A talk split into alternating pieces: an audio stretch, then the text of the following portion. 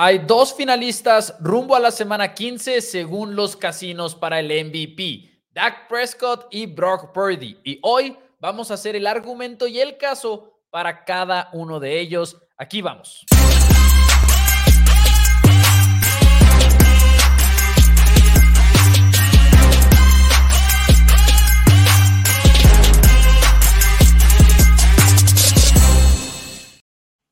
Hola a todos, bienvenidos a Four Downs NFL en español. Mi nombre es Mauricio Rodríguez y como todos los días me acompaña mi hermano y coanfitrión Daniel Rodríguez aquí en Four Downs. Y hoy listos para hablar un poquito del MVP, un poquito de Joe Flaco y de lo que ha pasado con él y además nuestros segmentos del martes. Dani, ¿cómo estás? Digo, es miércoles, pero ayer no tuvimos programa. ¿Cómo estás, Dani? Bienvenido. Vamos, hace dos semanas estaba dentro de los playoffs en cuatro de mis cuatro ligas de fantasy fútbol. Oh, por Dios.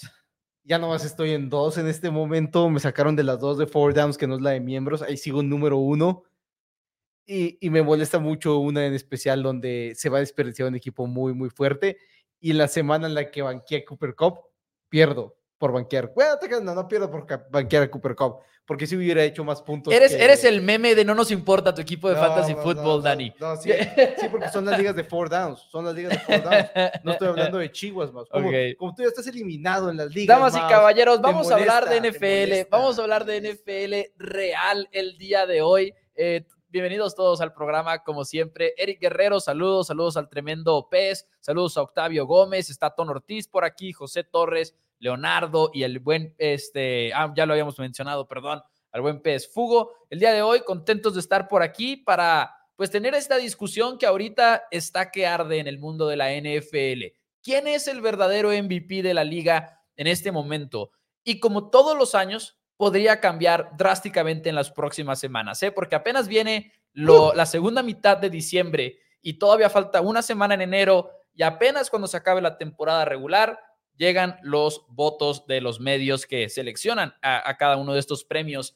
Pero este año el MVP ha sido un poquito extremo, ¿no? Primero que nada, siempre considerando a los jugadores como lo son Joe Allen, Patrick Mahomes, Joe Burrow, jugadores de ese calibre. Eh, Burrow se lesiona, Mahomes y Allen pues han tenido temporadas, ya sea por el talento que lo rodea o por el récord en el caso de Buffalo, que han como que desaparecido de esta conversación.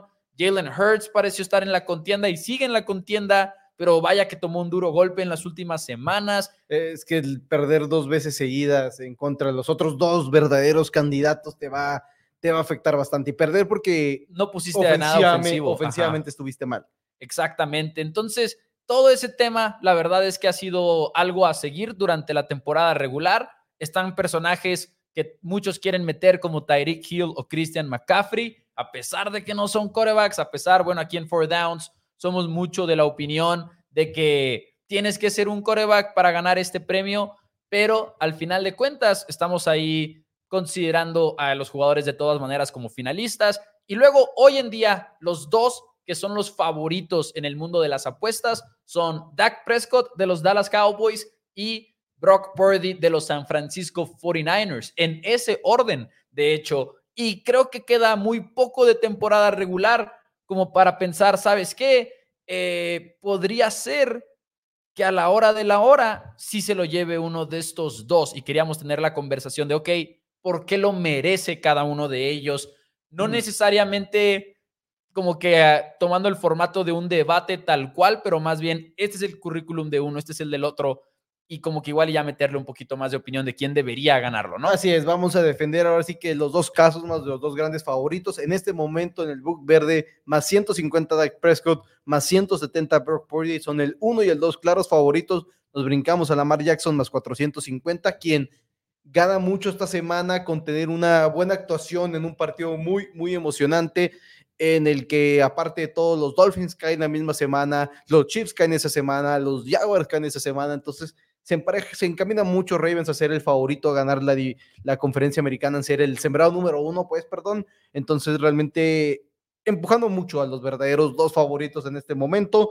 Los 49ers les queda el juego de los Ravens, a los Cowboys les quedan buenos juegos en contra de Lions, que es igual y como que ya, eh, y los, los Dolphins que también un poquito como que, eh, después como que no terminan de, de, ser ese equipo. Ahora sí que el equipo que todavía no vence, uh, con, con contundentemente un equipo con marca ganadora y obviamente tienes también a los Buffalo Bills esta semana. Entonces, muy, muy cantado ya los últimos dos. Vamos a hablar más que nada primero, primero vamos a hablar de defendiendo ambas partes. ¿Quién es el, quién, por, cuál es el caso para Brock Purdy? ¿Cuál es el caso para Dak Prescott? Vamos a hablar un poquito de, de cómo funciona la candidatura al MVP, cómo cambió hace unos años esto, y pues dar así que nuestra predicción y nuestro, nuestro MVP, entre comillas, sin obviamente olvidar que vamos a tener nuestro programa de premios en la semana previa al Super Bowl. Ya habíamos quedado también de ese tercer candidato, ¿no? El wild card de cada quien. de quién sería el tercero en nuestra boleta, por así decirlo. Así, que ahorita también me emociona mucho esa parte porque tengo mucha curiosidad de a quién vas a dar. Pero, damas y caballeros, también díganos en sus comentarios por quién irían ustedes. Ahora, arranquemos. ¿Qué pasó? No más rápido, eh, perdón, es que leí. No, no, no, adelante. Derry Guerrero que dice que él se iría con McCaffrey por el récord de juegos que anotó touchdown. Ah, es extendernos al año pasado. Y no me gusta eso. No, no, a mí Porque tampoco. Si la, casi la mitad de los juegos son de la ah, claro que es extenderte al año pasado. 2022, entonces para mí ese récord tiene cero importancia en la NFL. Sí, no, muy, muy de acuerdo. el MVP tiene que ser de esta temporada. Y de hecho... Sin mencionar que ningún corredor lo merece, pero bueno. Y de hecho algo que siempre se escucha es de que vamos a ver cómo se ven en los playoffs, un recordatorio, no importa, literalmente no importa en lo más mínimo porque el voto llega antes de los playoffs. Así que el MVP se decide cuando se termina la semana 18 prácticamente no importa qué pasa en comodines, no importa qué pasa en ronda divisional, final de conferencia y por supuesto ni siquiera el Super Bowl, que es después de la entrega del premio. Así que creo que es bastante obvio. Eh, pero damas y caballeros. Iniciamos en el caso de Purdy, ¿te parece? Me parece muy bien iniciar en el caso de Brock Purdy, que en este momento lidera al primer sembrado de la conferencia nacional, la ofensiva número uno en eficiencia y que realmente ha evolucionado, que creo que es con lo que tenemos que empezar Brock Purdy, ignoren por un momento que es un Mr. Irrelevant, que fue el último jugador seleccionado en su respectivo draft. Ignoren todo eso y tengamos en cuenta que era el coreback titular de los 49ers desde que arrancó el año y que realmente se ve como un coreback que sabe jugar en la NFL y que no es un game manager en la extensión de la palabra porque es un coreback que está empujando el balón verticalmente y extendiendo jugadas. Hay muchas otras cosas que está haciendo, pero creo que esas dos, extender jugadas y lanzar profundo, te quitan ese título nada más de manejas el partido y ya. Se me hace bastante señal de que no estoy viendo los juegos decir eso, ¿me explico? Sí, señal de que realmente nomás te estás involucrando en un par de cosas de que es, ah, no, es que las armas que tiene, ah, es que el coach que tiene, ah, es que es Mr. Relevant, entonces tiene una muy buena línea ofensiva que aparte no ha sido una buena línea ofensiva en protección del pase todo este año el equipo de los San Francisco 49ers. Y decirte, entre comillas, por la fácil, y yo he dicho mucho aquí Mouse, si estos números los tuviera Trey Lance, exactamente los mismos. Nomás le cambiamos el, el nombre en el jersey a Brock Purdy y Trey Lance estaría para muchos como el favorito del MVP. Pero como es Brock Purdy, todavía tenemos esa duda de que, ah, sí será Brock Purdy, si es el equipo, y entiendo muchos argumentos de que es que tiene a Divo Samuel, es que tiene a Christian McCaffrey, es que tiene a eh, X y Y.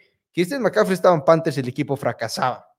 No era un buen equipo con Christian McCaffrey. Entonces tampoco es solamente eso. Brandon Ayuk, Brandon Ayuk es un producto de, de Brock Purdy. Los mejores números ofensivos de George Kittle son con Brock Purdy en el campo. Realmente ha sido. No refiriéndote que los hizo. No nada que más para aclarar. No que los hizo, pero también, eh, o sea, no es como que. No es un Tyreek Hill con tu ataco Bailoa, pues. Ok. Que ya Tyreek Hill Justo. era Tyreek Hill.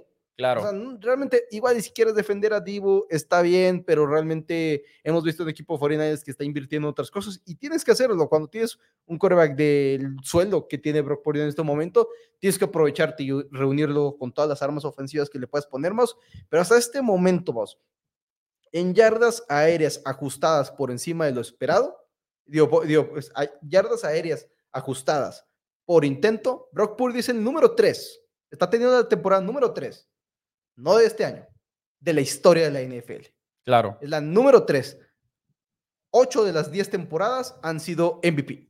Uf, 8 de las 10 temporadas. Los únicos dos que no es Brock Purdy en este momento, porque todavía no se acaba el año, y Nick Foles. Sí. En los Philadelphia Eagles, porque pues bueno, tuvo, que fueron seis partidos. Sí, obviamente en promedio te ayudó, pero pues seis juegos no te dan para un MVP. Pero está teniendo una de las mejores temporadas en muchas estadísticas. Que ahora nada más para definir un poquito esa estadística para los que igual y no estén familiarizados con ella y que igual y lo interpretan como lo profundo del pase, es más que nada la eficiencia del pase, porque en profundidad no está tan alto. O sea, no es que Brock Purdy esté lanzando bombazo tras bombazo tras bombazo, está más o menos en el promedio de la liga. Tampoco es que esté entre los más bajos, como muchos dicen, ¿no? Que son puros pases cortitos. Que de hecho tiene más yardas aéreas por intento que Dak Prescott. De hecho, sí, yardas aéreas por intento o yardas de profundidad por pase, porque si es yardas de profundidad del objetivo, no es cierto. Air yards de la de Ben Baldwin es el número. Ok, ok. En, profundidad de promedio del objetivo, sí le gana Prescott, pero es la plática más tonta que podemos tener porque es 8.7 contra 8.6. O sea, no importa. Ah, no, acá de hecho es, 8.3 contra 8.1, creo. Pues es que igual y las actualizaciones de las semanas y demás. Pero bueno, el punto aquí es que Brock Purdy, creo que mucha gran parte del debate viene de lo que dices, de que, ok, tiene todas esas armas y tiene todo a Kyle Shanahan y hay como que quienes dicen, no importa, y hay quienes dicen, es lo único que importa, ¿no? Creo que aquí hay un punto medio que tenemos que aterrizar para hacer el argumento de Brock Purdy, que es, sí, sí los tiene, sí tiene a Brandon Ayuk, sí tiene a Divo Samuel, sí tiene a Christian McCaffrey, tiene a Kyle Shanahan, pero lo podemos castigar por eso, porque ahorita Brock Purdy es un coreback que está manejando una ofensiva prácticamente igual que la que manejaba Jimmy Garoppolo. Y hay quienes dicen, pues Jimmy Garoppolo era igual de eficiente. Era muy eficiente, pero no igual. Esa es la clave, creo yo, para Brock Purdy, posiblemente ganando el MVP. Si Brock Purdy estuviera a la par con lo que hizo Jimmy G con esta ofensiva de San Francisco, entonces sí podríamos decir, es que no importa el coreback, es puro Kyle Shanahan, pero no es el caso. Mientras Jimmy G estaba más o menos por el décimo en eficiencia y demás, Brock Purdy está en el número uno y por mucho en el número uno. O sea, es una diferencia masiva numéricamente hablando eh, entre él y el número dos de la NFL. Entonces, en ese sentido, creo que sí es muy loco nada más querer negar a Brock Purdy como el MVP porque, porque, porque no, no tiene las, porque, perdón, tiene las armas y tiene el cocheo y demás. Sin embargo, igual y si es justo y creo que es su punto más negativo el plantear el, bueno, si estuviera en una ofensiva más tradicional, un poco menos cargada de talento a lo idiota como lo tienen los 49ers, en el mejor sentido lo digo, eh, ¿cómo se vería Brock Purdy? Pero ese ya es otro tema, ese no es castigar a Brock Purdy, porque pues no puedes hipotéticamente sacar y ponerlo en otro equipo. Eso, eh, por un lado, si es de los corebacks que más yardas tiene por, por pase en cuanto a pantallas, que eso igual y también le suma mucho en los números, que es de lo que muchos se quejan, y creo que esa parte es como que válida ponerla también en la mesa, ¿no? Cuando lanza pases pantalla, gana una cantidad muy grande de yardas que igual y no es muy viable para muchos otros esquemas y equipos y que muchos dicen, si no dependiera de eso, igual y se caería un poquito, pero en sí Brock Purdy, todo lo que ha hecho, creo yo, nos ha demostrado que merece estar en la conversación del MVP, al punto de que, en mi opinión, si no lo tienes en el número uno, en tu boleta, forzosamente lo tienes que tener en tu número dos Creo que eso está muy claro en este momento. Todavía para el momento, eh, todavía para ahorita creo que este tiene razón. Y entiendo al mismo tiempo, es el quinto coreback con mayor porcentaje de pases que le llaman el Big Time Throw en Pro Football Focus, que son pases profundos, pases a ventanas muy cerradas. Es el número 5 con 6% con 23 de estos pases. Ahora, muchas de las estadísticas de todos modos de Brock Purdy no se elevan tanto y no tienen números grotescos porque es un equipo que noquea muy rápidamente a sus rivales y en temprano los tiene totalmente vencidos. Y no estoy en contra de los equipos que igual y quieren seguir destrozando a sus rivales. Y al final de cuentas, si los comparamos con los Dallas Cowboys, que han sido un equipo que ha noqueado más rival, se ha puesto unas palizas increíbles. El equipo de los 49ers al mismo tiempo eh, son más efectivos corriendo el balón, entonces te ayuda a que el juego se extienda más. Yo, perdón, se extienda menos y tengas este, partidos más, rápidos. Entonces, también por eso, en números brutos, igual y no es por mucho el mejor de todos pero sí siendo un coreback muy eficiente. También unas cosas que igual y puedes pegarle es que sí es muy propenso a lanzar pases de dignos de ser interceptados. ¿En dónde está ahorita en la NFL? Es el número 20 en porcentaje. ¿Entre menor, peor, dices tú? Es, es, el, 20, el 20 mejor.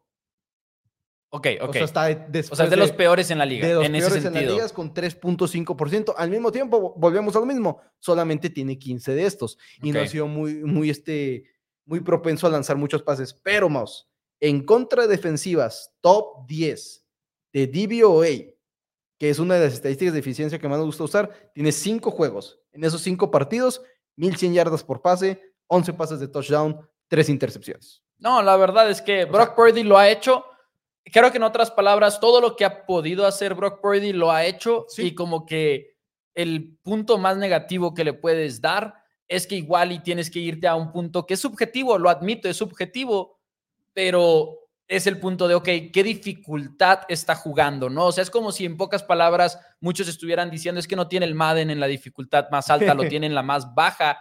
Y entiendo de dónde viene ese, ese punto, simplemente creo que aquí se convierte en una pregunta de, qué tanto lo que está haciendo Brock Purdy excede ese pretexto, entre comillas, ¿no? O sea, no es que tenga una ofensiva top 10, es que tiene la ofensiva número uno y por mucho la número uno. Entonces, creo que ese es el caso para Brock Purdy. Creo que es todo lo que podemos decir al respecto. No sé si quieras agregar algo. Tiene apenas 22 juegos, también creo que eso es importante. O sea, eso sí creo que no importa. No, pero En el MVP. No, no, no, no. Es lo mismo que lo de McCaffrey. Sí, sí, sí, lo entiendo, sí lo entiendo. No importa pero me refiero a, que los que los quieren criticar porque está pasando el juego fácil.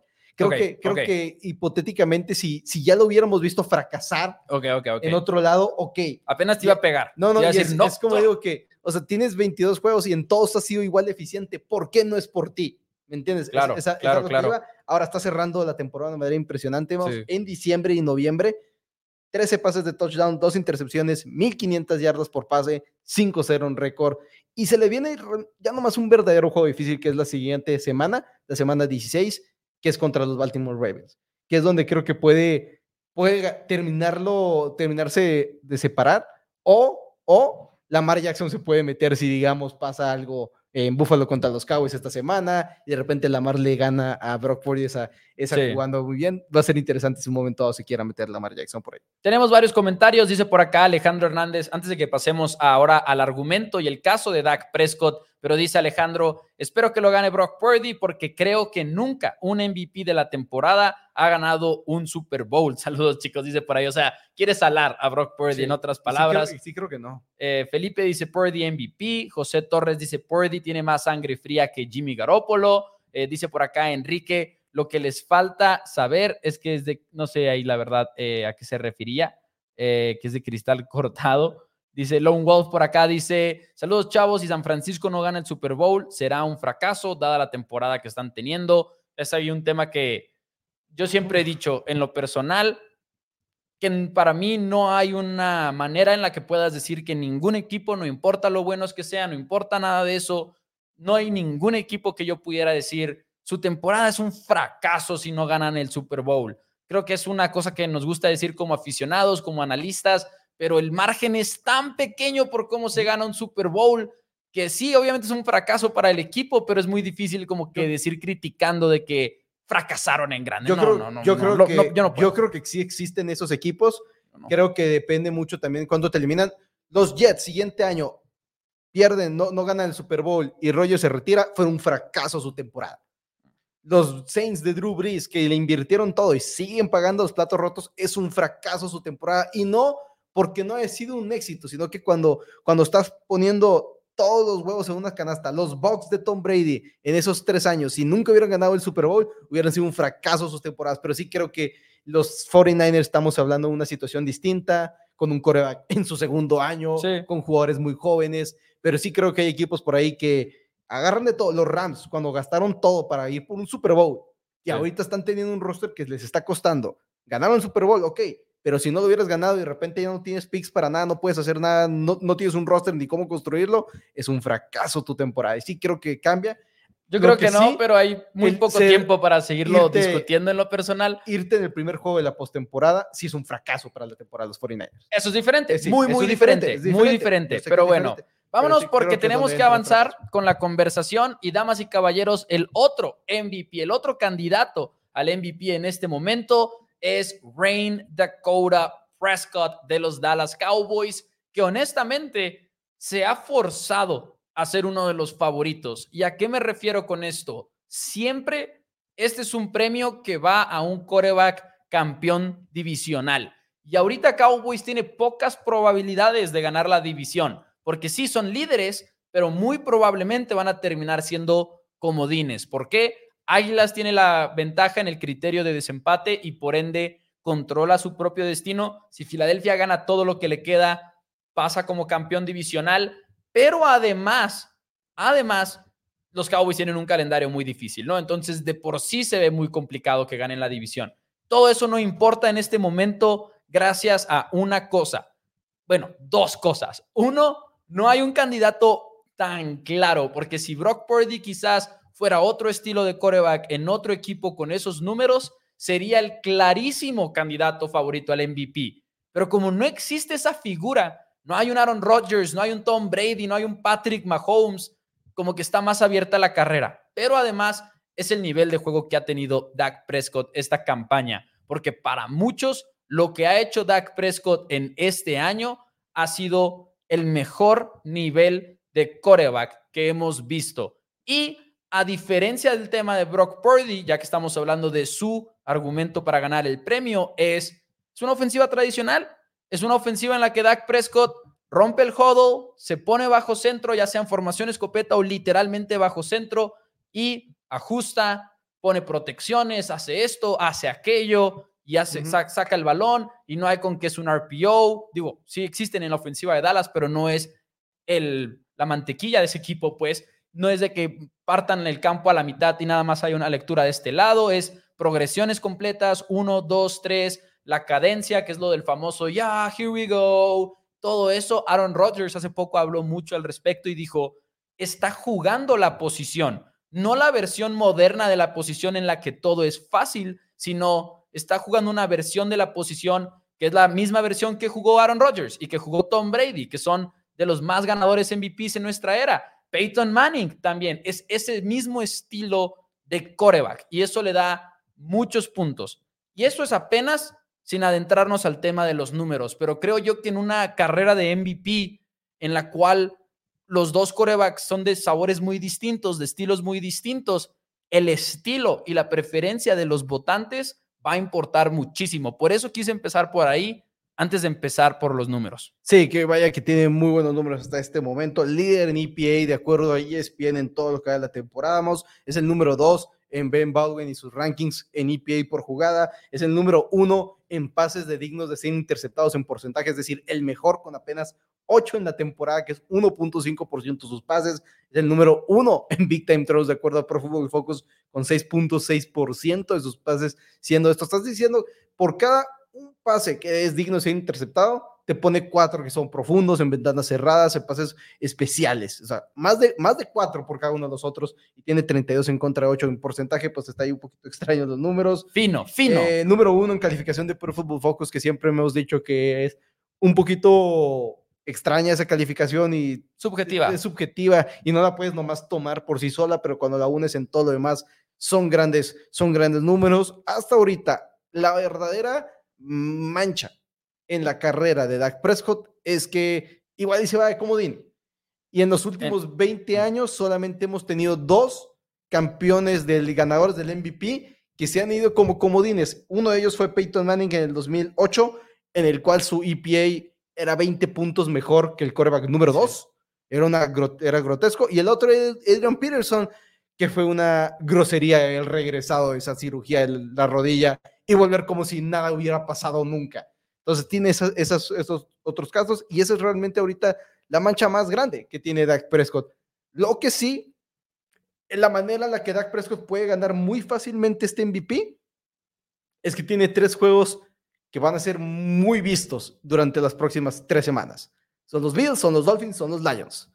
Si se va 3-0 y se va poniéndoles unas palizas por cosas que le está haciendo, eso puede darle también muchos más puntos porque diciembre es vital, vital. Y Dak Prescott ahorita está jugando con dinero de la casa, por así decirlo.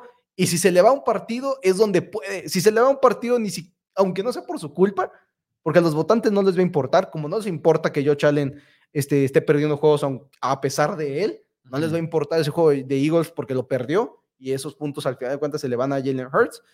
Puede ser donde se le va la cosa a Dak Prescott. Y sí creo que ahorita lo que está en contra de él es el sembrado. Todos los demás números están muy a favor de Dak Prescott. Eh, chale, pero ¿por qué el segmento de Dak luego, luego te fuiste a lo negativo? No, no. No te creas, es broma, es broma, es broma. Es broma, es broma, es broma. Es broma, es broma. Este, dice por acá Brandon, sin ser mala onda, pero le ha ganado equipos muy mediocres. Y esa parte a mí me causa un poquito de conflicto y voy a explicar por qué creo que eso no le juega tan en contra como muchos creen. Número uno, ha jugado contra varios equipos que tienen muy buenas defensivas a pesar del récord perdedor, dos, ¿no? Dos DVOA top 10. Ahí está, y, lo hemos visto jugar bien en contra de esas defensivas. Por ejemplo, los Bills, perdón, los Jets de Nueva York, una de las mejores defensivas, y sí, habrá sido en septiembre, pero pues el de 49ers fue en la semana 5 y es el que más le quieren retachar en su contra, ¿no?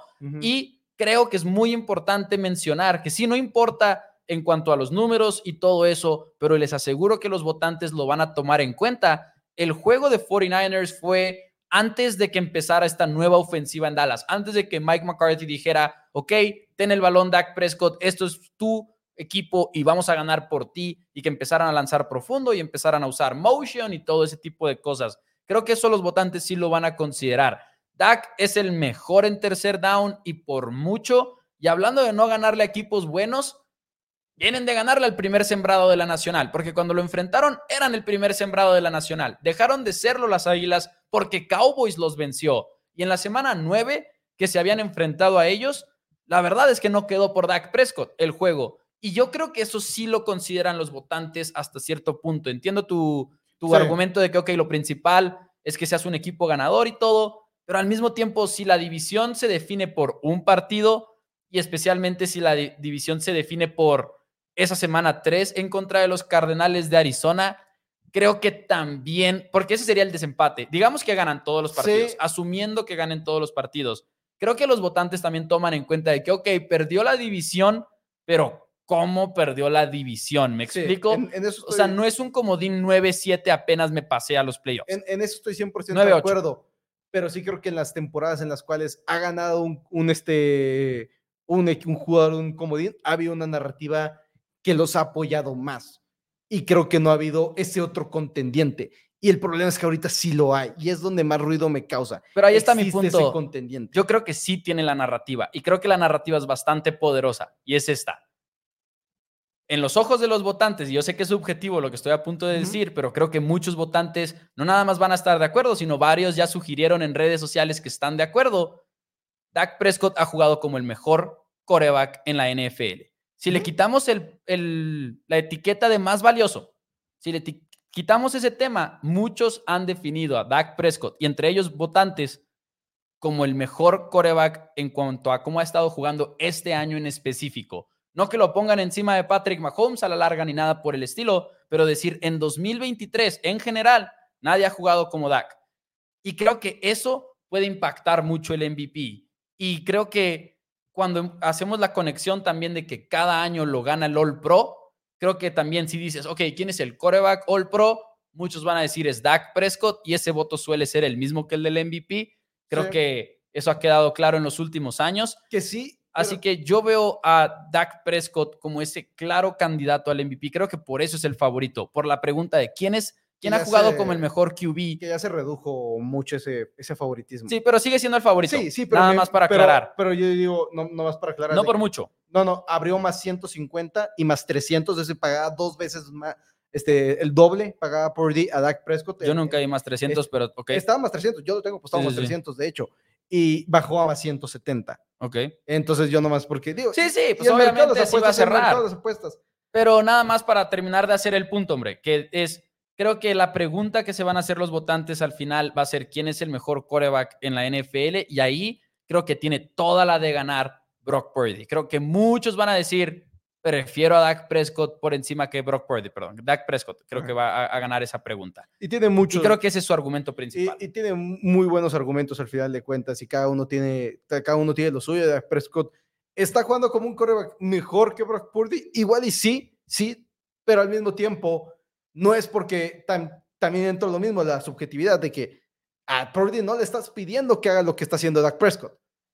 porque su equipo está jugando de una mejor manera. Y es, es entre comillas, en contra, que no le facilite ciertas cosas a Dak Prescott, que podrías facilitarle más cosas a Dak Prescott, pero también se entra en el que, ok, pero ¿quién está jugando? O sea, ¿puede Purdy decir lo que está haciendo Dak Prescott? Pues no lo sabemos. Creo que muchos votantes van a decir que no. Veamos. Creo que muchos votantes van a contestar que no a esa pregunta. Ahora, habiendo dicho eso, Dani, nada más para hacerlo oficial, porque creo que ya lo sabemos todos, tanto tú como yo, de que con quién se va a ir cada quien, pero hoy, ¿quién tiene el nombre en tu boleta en el número uno? Para mí lo sigue teniendo Brock Purdy, repito y lo he dicho, si tuviera otro nombre en el jersey, sería el, ¿cómo se llama? Si tuviera Trey Lance, sería el MVP para la mayoría de la gente. Creo que ser el sembrado número uno importa. Creo que haber apaleado por completo a los Dallas Cowboys importa porque sí, Purdy no jugó defensiva, pero estamos hablando de un duelo en dos buenas defensivas, en la cual para muchos la de Cowboys es mejor que la de 49ers y Purdy se vio mucho mejor en contra de ellos que al revés. Creo que eso también importa. Creo que importa estar comandando por mucho una de las mejores ofensivas. Creo que no tener más EPA por jugada, digo, más EPA total, no es una cosa que para mí debe utilizarse en contra de Purdy porque por EPA por jugada se los lleva de calle a todos. Entonces, como que o sea, porque no tengo que seguir lanzando más el balón, me vas a castigar y a mí eso se me hace injusto. Creo que tiene la peor línea ofensiva. Sí, igual y tiene las mejores armas, pero tiene una peor línea ofensiva y por bastante que la de Dak Prescott. Entonces también digo eso, ok, eh, unas por otras al mismo tiempo. O sea, creo que sinceramente siento que en equipo, en jugadores a su alrededor, tienen el mismo apoyo, ambos jugadores. Cuando, cuando igualamos lo que es jugadores que puedan atrapar el balón y la línea ofensiva, creo que son muy, muy similares. Obviamente igual está Cal Shanahan del otro lado, pero creo que lo que está haciendo Brock Purdy es muy, muy importante y no creo que, que deba perder lo suficiente el hecho de que él ha hecho su trabajo para ser el sembrado número uno. Y para mí eso, si ha cantado votos antes, no veo por qué no deba cantar este voto ahora. Cuando literalmente lo vimos hace unas, unas temporadas, Aaron Rodgers, Tom Brady Brady pierde el sembrado número uno en contra de los Green Bay Packers en la semana, si no me equivoco, fue la semana 17, y eso cambió el rumbo del MVP. Eso cambió el rumbo del MVP. Yo voy en mi boleta con Dak Prescott. Yo creo que la diferencia de coreback entre Prescott y Brock Purdy, si los aislamos de su sistema, si los aislamos de sus corebacks, perdón, de sus jugadores de apoyo y demás, Dak Prescott es un drásticamente mejor mariscal de campo que lo que es Purdy y lo creo que lo creo que lo ha demostrado esta campaña. No es nada en contra de Brock Purdy, que sería el número dos en mi boleta. Y de acuerdo con muchos de los puntos que hemos hecho el día de hoy, de que no lo podemos castigar por lo que lo rodea, no lo podemos castigar por el play calling, pero simplemente la calidad de los pases, tangiblemente algo que podemos seguir con video y algo que podemos seguir con la estadística de las más importantes de todas las que mencionamos hoy, que es el coreback que más lanza pases excelentes en porcentaje, según Pro Football Focus, y al mismo tiempo es el que menos pases interceptables lanza. Creo que nadie ha jugado la posición como lo hace Dak. Creo que el echarse al equipo de esa manera en la cual procesa las jugadas, ajusta, ajusta protecciones, la manera en la que se ha acomodado con Jake Ferguson a la cerrada de segundo año, con CeeDee Lamb, que lo hemos visto pasar de un receptor prometedor a ser uno de los mejores receptores en la NFL bajo esta nueva ofensiva de los Cowboys y Dak Prescott, ahora que le han dado esa oportunidad de también extender jugadas con sus piernas, simple y sencillamente creo que la diferencia de coreback individual es lo suficientemente grande como para que los votantes por fin tomen una mejor decisión de decir, no estoy votando por el récord, estoy votando por el jugador, porque debería de ser un premio individual el MVP y creo que no se les había presentado en muchos años una oportunidad tan clara de corregir eso como este año y creo que lo van a hacer, la verdad. Eh, obviamente en este momento falta mucho por jugar, todo puede cambiar. Toda la conversación que acabamos de tener puede cambiar si de repente Prescott apesta en estas próximas cuatro semanas o Purdy apesta en estas últimas cuatro semanas o uno de los dos juega extremadamente, de que pone cinco, cuatro juegos, perdón, excelentes, también podría llegar a cambiar, pero va a ser una carrera muy divertida, votos muy divertidos a seguir. Nada más para cerrar el tema del MVP, una pregunta más, Dani, y luego pasamos a los comentarios y demás. El, el tercero, ¿a quién pondrías? ¿A quién pondrías como el tercero en tu boleta? El verdadero jugador que se está echando el equipo de los hombros. Josh Allen. Me lleva, es yo también. el único que realmente se está poniendo el equipo a los hombros. Liderando en eficiencia práctica. Hasta esta última semana era el líder en eficiencia total en EPA. Está jugando de una manera impresionante. Creo que es uno de los que debería estar en la contienda del MVP, pero si estás fuera de los playoffs, que en este momento los Bills están fuera de los playoffs todavía, porque cinco de sus seis derrotas son dentro de la conferencia americana, todos están asesinando en todos los criterios de desempate en contra de esos cinco equipos que están empatados en marca y 7-6. Joe Allen es el que verdaderamente está colocando este, el premio, el, equipo encima, en sus hombros, pero ya lo vimos, yo sí creo que ya vimos una vez a los equipos tener una, a los votantes tener una decisión en la cual pudieron haber votado por un jugador de una manera individual Russell Wilson, cuando lideró a su equipo en todas las estadísticas, no llegó a los playoffs, recibió cero votos de, MVP. Creo que podemos ver lo mismo con Josh Allen. Entre comillas, creo que sería más bien no ver ningún voto número uno del MVP. Y sí creo yo personalmente que el récord pues tiene algo que ver porque es diferente a muchos deportes este. Sí, no, y también mi respuesta era Josh Allen. Pensaba que igual te ibas por alguien como Lamar o algo por el estilo. Lamar, era Lamar podría ser, pero Josh Allen creo que los Bills van 10 ganados y 3 perdidos y Josh Allen le está ganando tanto a Brock Purdy como a Dak Prescott falla el en el MVP. Falla el gol de campo Jake Elliott en contra de los Buffalo Bills. No hay overtime. En este momento estarían, creo que empatados con equipos de Miami Dolphins, pero creo que contra Dolphins sí tienen el criterio de desempate por head to head y sí tendríamos a, los, a Josh Allen igual como uno de esos top 3. Estaría muy, muy buena la, pelea. Si ese fuera el caso, estaría hay, hay varios comentarios. Eh, hay uno por acá de Isaac que me gustó mucho porque creo que es una manera de apoyar a los dos corebacks de alguna manera, porque dice: si critican a Dak por los rivales y se toma como algo clave, entonces también se tiene que tomar en cuenta el super equipo de Purdy. Son puntos igual de válidos o inválidos, cosa con la que yo estoy muy de acuerdo porque son dos cosas que no controlas, ¿no? O sea, ni si, entiendo que alguien diga, por ejemplo, bueno, pero perdió contra San Francisco como que estoy en desacuerdo en la importancia que tiene eso en el MVP, pero entiendo mínimo el punto, ¿no? De que, ah, San Francisco, el equipo que tenían que vencer y no lo vencieron. Pero no comprendo como que esta razón de que, bueno, se ha enfrentado a puro fácil. Y es como que, bueno, él no hizo el calendario. Y del lado de Purdy, pues es su equipo. Pues, ¿qué, puede hacer Brock Purdy? No, no, eliges tu calendario. Y lo que sí también a lo del super equipo de Brock Purdy tampoco es que Dak está teniendo un mal equipo también. También es como que la gente que quiere nomás defender a. No, pero sí el roster es mucho mejor, el de Niners. ofensivamente, ahorita, por ejemplo, también un comentario. ¿A quién prefieres? ¿A George Kittle o a Jake Ferguson? Hay un comentario, parece, no hay un Divo Samuel en Cowboys, lo más parecido es Turpin y no es titular. No hay un CD Lamb en el equipo. O sea, yo nomás digo eso como que, ok, sí creo que. No, pero aíslalo. ¿Tony Pollard o Christian McCaffrey? Christian McCaffrey. ¿George Kittle o Jake Ferguson? George Kittle. Brandon Ayuk, Divo Samuel o nada más yéndonos con el top 2, CD Lamb y Brandon Cooks. En nivel de receptor, CD Lamb y Brandon Cooks. En cómo se ah, utiliza el equipo es diferente. En cómo se utiliza. Que, ah, bueno, Shanahan o McCarthy.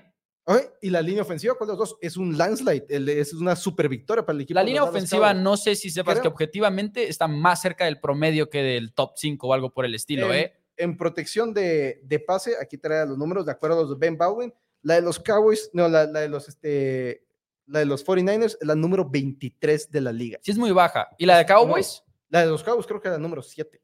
Nah, en protección de pase igual y sí. En protección de pase. Pero en general creo que van a estar más cerca del promedio. En protección de pase, que estamos hablando. Ha sido muy volátil no, la de importa cómo corra. Sí. Porque ya no tiene nada que ver con Dak Prescott. Ahora, sí estoy de acuerdo en que Dak no está rodeado de basura. O sea, sí también, eso, eso sí estoy muy de acuerdo. pero sí creo que 49ers es por mucho el mucho mejor, la mejor situación para un coreback. contando todo. Pero, o sea, Coacheo también. Yo sí creo que tanto es, o sea, creo que las dos cosas como se anulan bastante. Porque sí no, ha tenido, sí no creo. Sí, ha tenido, sí ha tenido un calendario más sencillo este Dak Prescott y sí le ha ido peor en contra de las dos defensivas top 10 de DVOA, una de ellas siendo los 49. Aquí lo triste es que estamos cayendo en el maldito juego que estamos diciendo que no importa y de todas maneras nos estamos peleando por eso. estamos diciéndole, estamos diciéndole, no podemos castigar a estos jugadores por esto y luego procedemos a pelearnos por eso. Pero al mismo Entonces, quiero poner una pausa. Sabemos que los van a cancelar, sabemos que se va a utilizar. Eh, igual, para los votantes, sí, sí, pero compartiendo nuestra opinión. Y ahora dice por acá, hablas de aislar, dice Benny a cada uno y no comentas que Dakota tienes muchas temporadas en la NFL y nunca ha llegado a dar el salto en los partidos definitorios. Dice por acá Benny, yo lo que diría es que el MVP no es el MVP de la carrera, es el MVP de la temporada. Entonces, no, Mahomes MVP.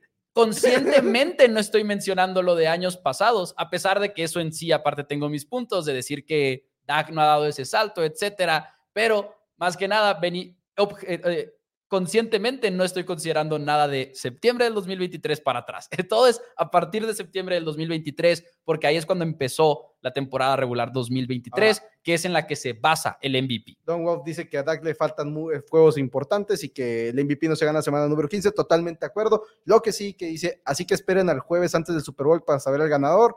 Eh, no, porque el ganador, no, los playoffs no importa. O sea, sí, hasta en ese entonces se va a saber oficialmente quién es el ganador pero no tienes que esperarte a saber quién, quién, o sea, para ver lo que demostraron, porque si Dak Prescott mete 25 touchdowns en tres partidos en los playoffs y Dak y ¿Cuándo? ¿Cuándo 15 intercepciones, cuando no va a tener ninguna importancia en la carrera del MVP, porque el MVP es de la temporada regular, que yo tengo mis hasta ciertos puntos, mi, o sea, estoy contento con eso. Lo único lo que estoy en descontento en la NFL es que creo que el MVP del Super Bowl no debería existir para mí debería ser el MVP de los playoffs. Es, es un punto que siempre he dicho. El MVP de los playoffs. Como si fuera béisbol. Como si no béisbol da, ah, el béisbol es la serie mundial también. pero, pero da MVP en todas las series. Hay MVP en la. Eh, pero lo malo de dar es. Eh, sí me gusta lo de los playoffs. Lo de dar en cada juego, por ejemplo, se me haría muy tonto. Lo del béisbol en cada serie se me hace muy. ¿Quién se acuerda de, esos MVPs? ¿Me explico? 100%. Eh, creo que tienen poco, poco significado.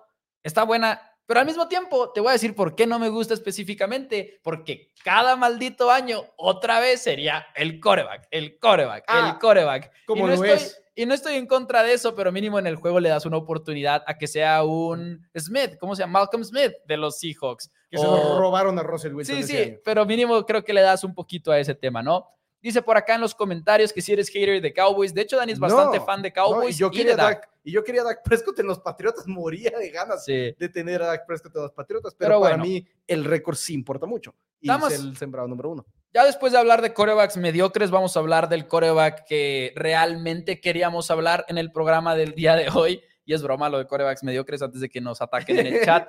Eh, ¿Puede Joe Flaco acaso llegar lejos con los Browns? Primero lo primero, qué historia tan genial la de Joe Flaco. 38 años de edad en el olvido de la NFL, ya lo único que salía tema Joe Flaco era cuando nos volvíamos a pelear por si era élite o no entre aficionados de la NFL después de haber ganado ese Super Bowl y demás.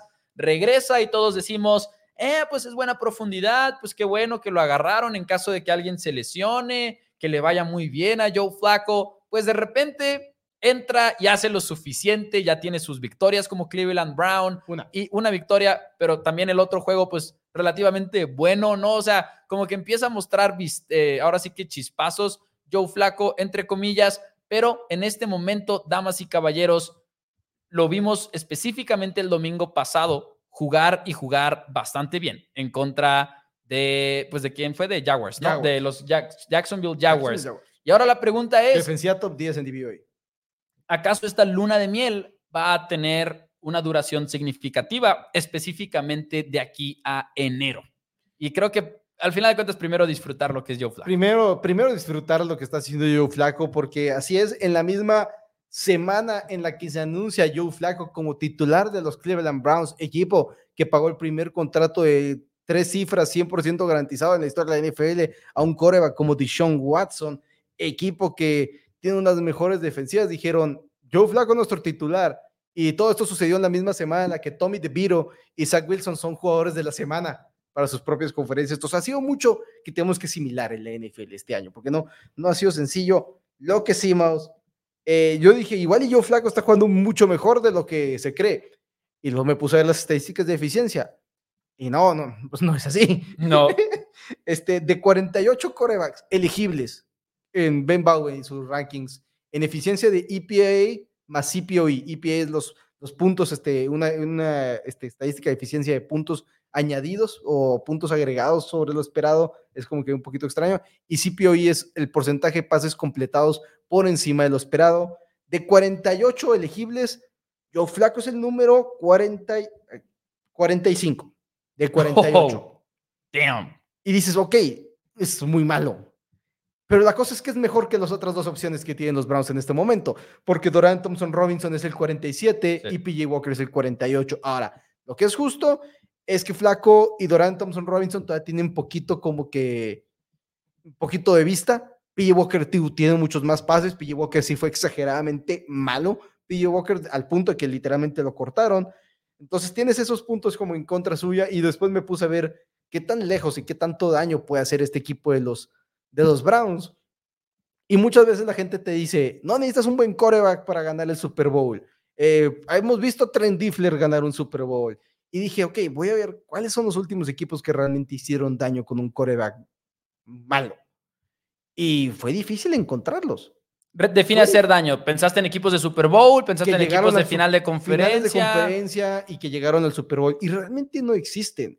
Está quizá los Vikings de Case Keenum, que fue un el Minneapolis Miracle, que llegaron a esa, que a la fecha me. Sí, Case Keenum podría entrar en esa categoría. A la fecha me carcome que Brady no haya sido campeón en esas finales de conferencia. Que ah, Brady, otro coreback medio que, eh, dije, queremos extendernos a Colin Kaepernick, quizás, y yo flaco en ese mismo Super Bowl. Sí. Dije, aquí están ellos, Nick Foles, que dije, ok, es, esa temporada jugó muy bien Nick Foles. No solamente fue el roster a su alrededor, Nick Foles estaba jugando bien, porque también quise ver eso de que, ok, puedes no ser un buen coreback de carrera, pero puedes tener un buen año.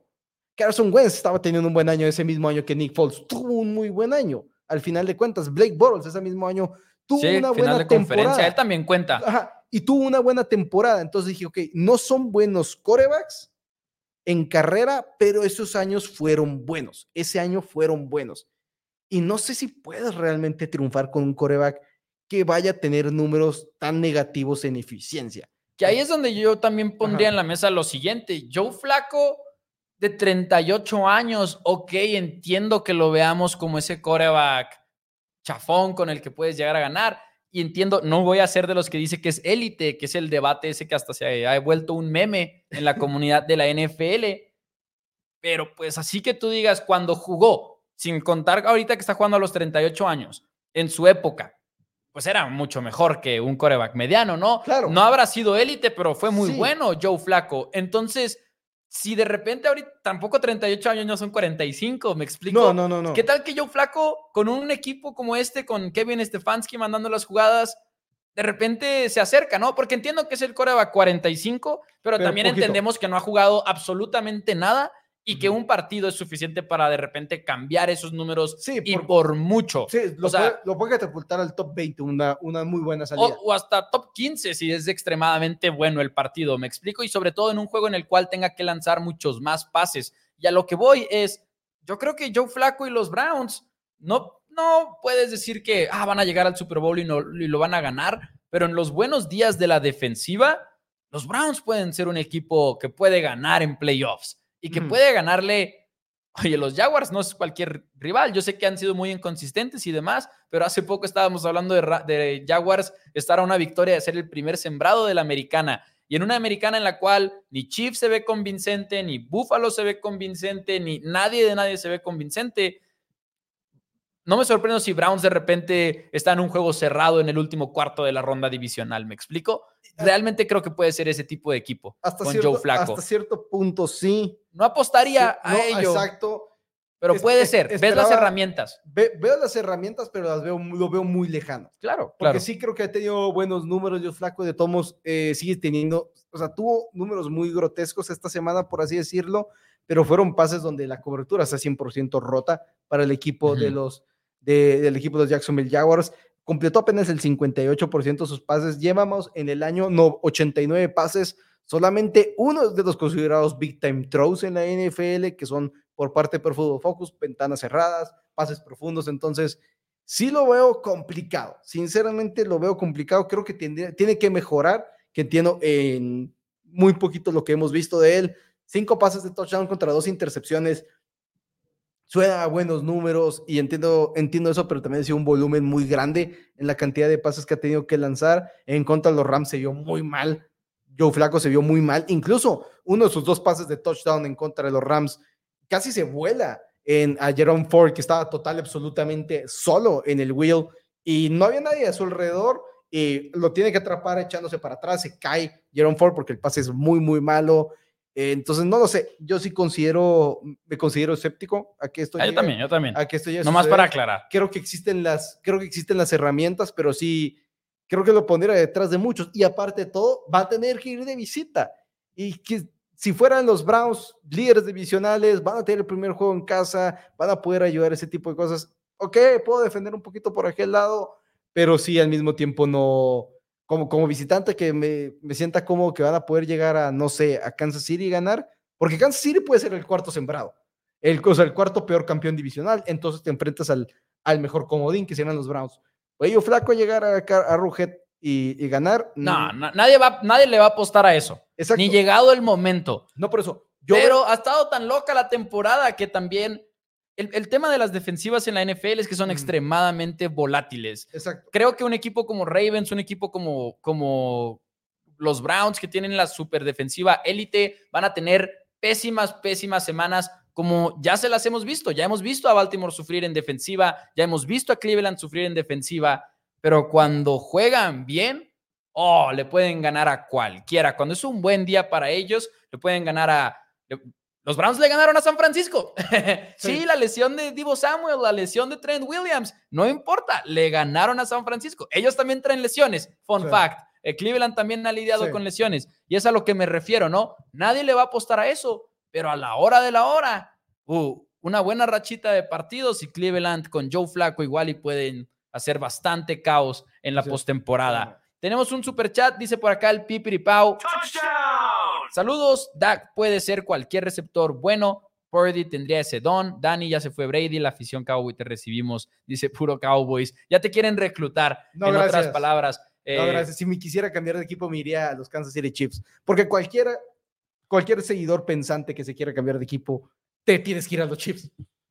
ese vato nunca ha hecho un receptor, se desmorona en la, en la banda, ah. se pierde el control. Dak tampoco. Eh, damas y caballeros, te presento a Jake Ferguson. Eh, damas y caballeros, este, el día de hoy, ya mero nos vamos, pero antes de, hablando de reclutar, de reclutar aficionados, Dani y yo estamos peleándonos por el agente libre número uno en el mercado en este momento. Número uno. Y se trata de nuestra sobrina René. Y aquí queremos compartir nada más noticias personales. Ya llegó René. Felicidades a Tito, felicidades a Ale. Eh, Tito, nuestro hermano, obviamente que está en Somos Broncos, ya lo conocen, está aquí todos los viernes también. Ya llegó René, y ya le dimos la bienvenida y ahí estamos todos volados, los dos tíos, eh, la abuelita también ahí la pueden ver, nuestra mamá, la patrona y el tremendo Tito que ahora es papá y ya les alcanza a ver en una en el, en el, en el fondo. Eh, pero la verdad es que estamos extremadamente contentos. Sabíamos que iba a ser emocionante, pero no sabíamos qué tanto, Dani. No, no, sabíamos qué tanto, Maus, al punto en el que literalmente una de nuestras tías nos dijo, ahora se dan cuenta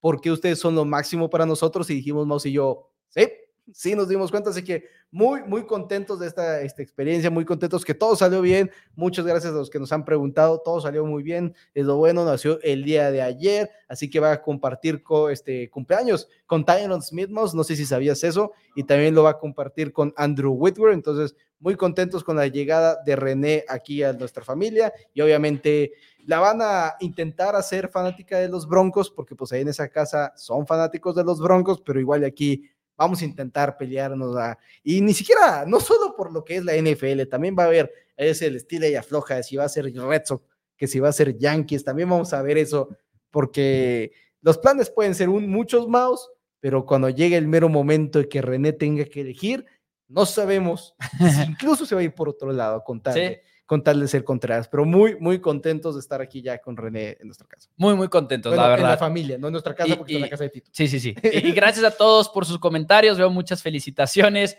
y la verdad es que muchas gracias. Ahora sí que la mayoría de las felicidades se las debería de llevar Tito y, y Ale, obviamente, pues, pero la verdad es que muy, muy contentos con, con todo este tema. Y bueno, ahora sí, antes de despedirnos, damas y caballeros, Four Downs Player of the Week, Dani. Eh, nuestro jugador de la semana, para los que no recuerden la regla, es no puede ser coreback, tiene que haber estado en un equipo ganador y obviamente nuestro jugador de la semana tuvo que haber tenido un gran partido. ¿Con quién vas?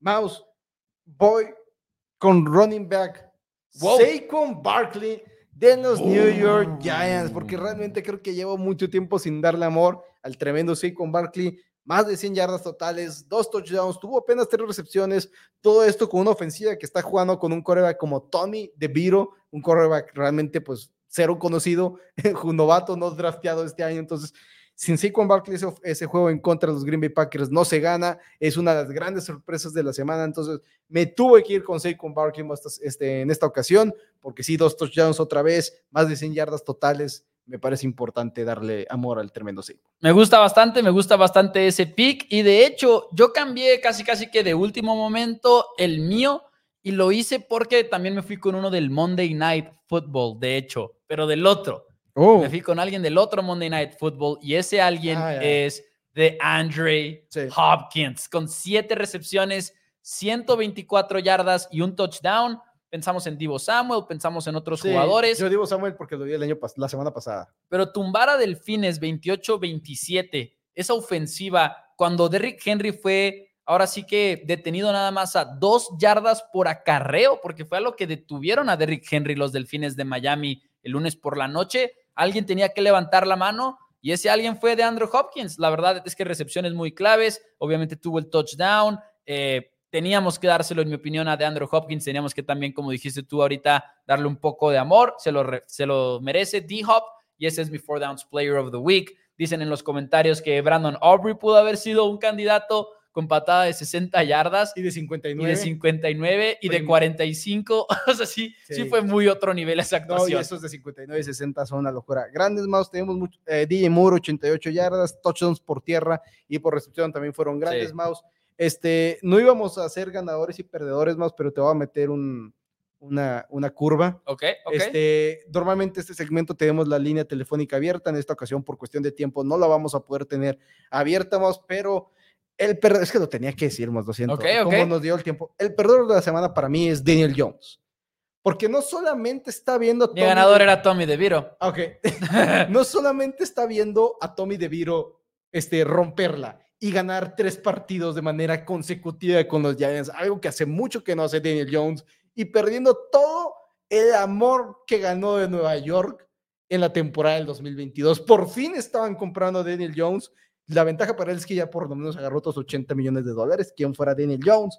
Pero aparte de todo eso, no solamente Tommy DeVito está en los reflectores, la gente, la familia de Tommy DeVito está en los reflectores. O sea, Daniel Jones ya es un, un has horrible, o sea, ya nadie sabe que ya se acabó la era de Daniel Jones en Nueva York de una manera muy fea por no solamente por Tommy DeVito, sino también por la gente de Tommy DeVito. O sea, ¿qué, mundo estamos viviendo? Honestamente, creo en este momento yo que con todo el hype de Tommy DeVito y demás, y no nada más con el hype en 100 redes sociales, sino con lo que le hemos visto, el potencial que le hemos visto, que sí es un coreback no seleccionado en el draft y todo eso, pero pues, Saludos, Brock hoy, Purdy. Hoy, hoy, duramos media hora hablando de Brock Purdy, posiblemente ganando el MVP. Es una situación muy similar ser el último pick a ser un undrafted, pero yo lo veo de esta manera antes era Daniel Jones o un quarterback que agarren en el, en el draft.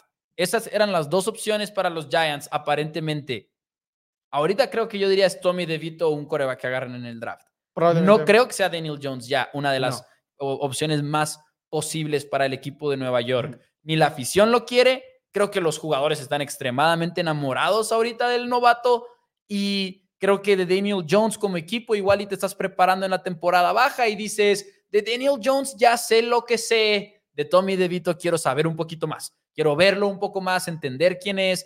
Daniel Jones, ya vi lo que me tiene que ofrecer, ya vi como que su máximo nivel, ya vi sus mayores debilidades y hoy son muchas y son muy, muy difíciles de superar. Así que ahorita en este momento, Tommy DeVito podría ser el siguiente coreback, coreback de los Giants de Nueva York. Y creo que Daniel Jones está en un tercer lugar. Probablemente en planes sí debería estar en un tercer lugar, que hay 40 millones de razones por las cuales seguramente igual en la gerencia todavía está por encima de Tommy DeVito. Porque tampoco es que DeVito se está viendo excelentemente bien. Pero, híjole, de repente unos pases que dices, oh, ahí hay algo, ahí hay algo, mínimo, mínimo entiendes esa parte, ¿no? Y sobre todo con estos corebacks que llegan de la nada, es como que ni jugadas le di en training camp y así está jugando. Nunca lo vi. Entonces, de repente es cómo se va a ver con un año completo de preparación y como mínimo tengo que descubrirlo. Ahora, para los que piensen en el draft, no estamos hablando de un Caleb Williams, no estamos hablando de un Drake May, porque probablemente el récord ya no se lo permitiría a Nueva York, pero un Jaden Daniels que ganó el Heisman este fin de semana de LSU podría ser. U otro de los corebacks que por ahí se quieren colar a la primera ronda. Giants probablemente va a tener un pick top 10, top 15. Espero que no, porque espero que le ganen dos veces a Águilas, pero ese es otro tema. Eh, damas y caballeros, con eso. Se, vale. Lo, malo es que igual y no alcanza a llegarle la carta a Santa Claus, eh, igual y sí, igual y sí. Este, damas y caballeros, con eso nos despedimos el día de hoy. Dani, ¿algo más que desees agregar? Eh, no, realmente muy contentos, como ya dijimos, por René Alejandra llegando a la, familia y realmente mañana pronósticos de la NFL, volvemos a nuestra programación regular, así que pronósticos el día jueves con nada más y nada menos, más que la patrona como la invitada de la semana. La patrona. Venga, venga, damas y caballeros, muchísimas gracias y nos vemos mañana a 5 de la tarde. Bye bye.